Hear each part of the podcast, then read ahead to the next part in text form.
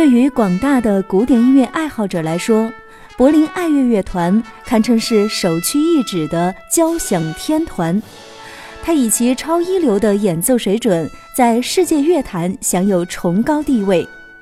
来到现场一睹柏林爱乐王者之师的风采，那是多少古典乐迷梦寐以求的终极一看。二零一八年，北京的古典乐迷无疑是幸福的。十一月二十二号到二十三号，阔别北京七年之久的柏林爱乐乐团，在青年指挥家杜达梅尔带领下，携手钢琴家郎朗重返国家大剧院舞台。首先来听杜达梅尔和郎朗对于此次演出的感受。First of all, um, for me, it's a big honor to be here together with the, with this amazing, wonderful, unique orchestra, the Berlin Philharmonic, and with my good, good, good, good, good friend brother Naglan. 首先，我非常荣幸的能够携手这么如此完美精湛的柏林爱乐乐团来到国家大剧院，同时我能和我最好的伙伴郎朗携手来到北京，来到这个完美的地方。十年前我来到国家大剧院，那也是我第一次来到亚洲。那么我当时是携手的是委内瑞拉新罗布里维尔青年交响乐团，来到国家大剧院有一个完美的每年续三天的演出。对于曲目来说，我想说这简直是完美精湛的组合。我可以演绎马勒的第五交响曲、肖斯塔科维奇的第五交响曲，同时和朗朗演奏莫扎特的二十四钢琴协奏曲，包括伯恩斯坦的西游曲。那么伯恩斯坦的西游曲，大家也都知道，选择它也是为了庆祝伯恩斯坦一百周年的诞辰。那么同时对于我来说，这是一个梦想，可以和柏林爱乐同时演绎马勒。当然，我不是说只是演绎马勒，能同时和呃柏林爱乐这么好的声音，可以演绎肖斯塔科维奇等等一系列的作品，都是我的梦，而且我非常高兴，非常荣幸，对我来说，完全像做梦的感觉。和柏林爱乐团，呃，能在我的祖国，我们的首都北京，呃，进行这场特殊的音乐会，然后呢，和我最喜欢的这个我的好兄弟杜达梅尔大师一起，我觉得这就是一个梦，呃，我都不太相信这是现在是一个现实。那尤其是去年，实际我是就是有机会和柏林爱乐团进行巡演，但是也因为我个人的这个呃去年受伤的原因，所以去年我觉得非常难过。尤其是当时这个呃柏林爱乐乐团就是安慰我的时候，我当时就感觉真的是然后就很难过啊。今年能和柏林爱乐还有呃杜拉梅尔大师呃在北京，尤其又是我们的国家大剧院，呃，我觉得这是一个非常让我。感动的时刻，我想肯定会不同凡响啊！我肯定尽全力。虽然莫扎特他不是一个体力活，我觉得希望把所有的这个音色都能配合着这个这样的交响乐团，这么有才华的指挥，还有在这么美的这个国家大剧院，我认为会是一场世纪音乐会。二十二号晚，著名指挥家杜达梅尔与柏林爱乐乐团。合作上演了伯恩斯坦《西游曲》以及马勒第五交响曲。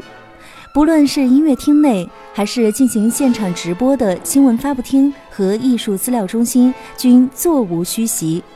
近两千五百名观众成为这场超级音乐盛会的亲历者和见证者。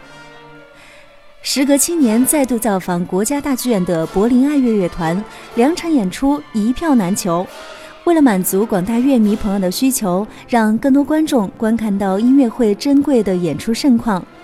除了在音乐厅精彩上演之外，大剧院还在艺术资料中心、新闻发布厅和台湖舞美艺术中心特设了三个直播分会场，通过传输技术对两场音乐会实况进行高清同步直播，免费组织观众观看。两场音乐会直播前。著名主持人白岩松、指挥家张毅和乐评人许路阳，还分别在新闻发布厅、艺术资料中心进行了精彩导赏。各位好，非常高兴作为这个国家大剧院的志愿者来给大家当一个导游。我一直觉得我是一个非常称职的导游。当然，来做一场这个音乐会的这个导游很特别。那我想，这个今天。是由四个元素构成的。第一个元素当然是柏林爱乐，第二个元素杜达梅尔，第三个元素伯恩斯坦，第四个大元素马勒。也许在每一个爱乐者心目当中都有各自的天团，但是在我的心目当中，我是按照不同的曲目，在不同的乐团那儿可能得到了最佳的演绎。比如说柏林爱乐，可能就不是我的很多曲目的首选，但是它是相当爱乐者的首选，因为大家客气一点说是国际上最知名的交响乐团之一。在很多人心目当中是把之一去掉了。我一直认为，在古典音乐世界里头，有一个比现在这个世界美好的多的世界。哪怕是悲伤和绝望，都是那么的真诚。马勒的悲伤与绝望等等，都极其真诚。如果爱乐者的话，岂不是幸福？生活在这一个杂乱无章，然后这个漏洞百出，然后却也这个悲心交集的世界里头，却还能在这音乐里头感受到一个更美好的世界。我不排除未来的爱乐者，也有是从今天听马勒开始走进古典音乐世界了。我觉得非常羡慕你，谢谢各位。那么直播现场的乐迷亲身感受如何？我们来听听看。我是北京八中金帆交响乐团的刘璐老师。嗯，这次呢，我们是受这个西城区教委的邀请，然后我们可以有呃五十个孩子来参加这个分会场的直播啊，我们也觉得是一个特别特别难得的机会，因为我们也有好多孩子想买票没买到，特别遗憾，所以上次跟他们说可以来看这个直播，好多孩子都特别特别的兴奋和激动，而且来到这儿，嗯，我自己的感受确实真的觉得可能比现场的效果更好。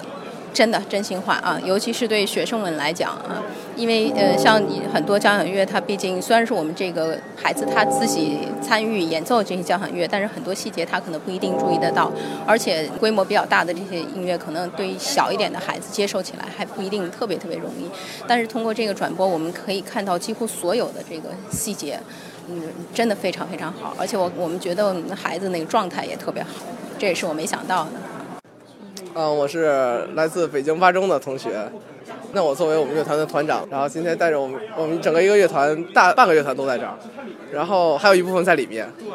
嗯，我们觉得在这儿吧，听的就是氛围和音效都很好，然后能看出很多里面看不到的细节。是所有人都会觉得，首先是第一次参加这种方式的观看。我们以前要不然就去现场，要不然就在家看电视。就在这儿的话，很多人在一块儿，然后就觉得第一个是很有氛围，第二个今天就是音效和视觉弄得真的很好，所以我们很喜欢。我们也觉得这个主意特别棒。前半场伯恩斯的西游曲嘛，我觉得是一个很现代的作品，然后呢，也是我一个一个我很喜欢的作品。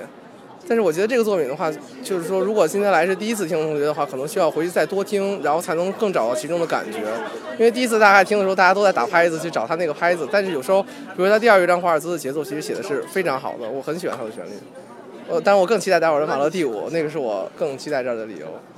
我是一个媒体人，同时呢，也是一名狂热的古典音乐爱好者。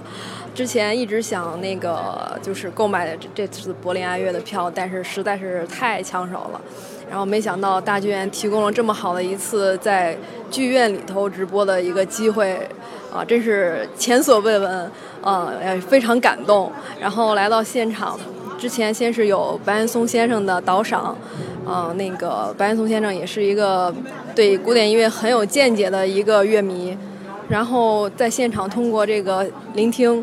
啊，咱们大剧院的音响设备非常棒，非常震撼，感觉真是跟在现场一样。希望大剧院以后能有更多这样的活动，我们乐迷们也积极参加。好了，话不多说，下面我们就一起来感受一下直播现场，见证这最辉煌的时刻。带来马勒第五交响曲第三乐章的片段。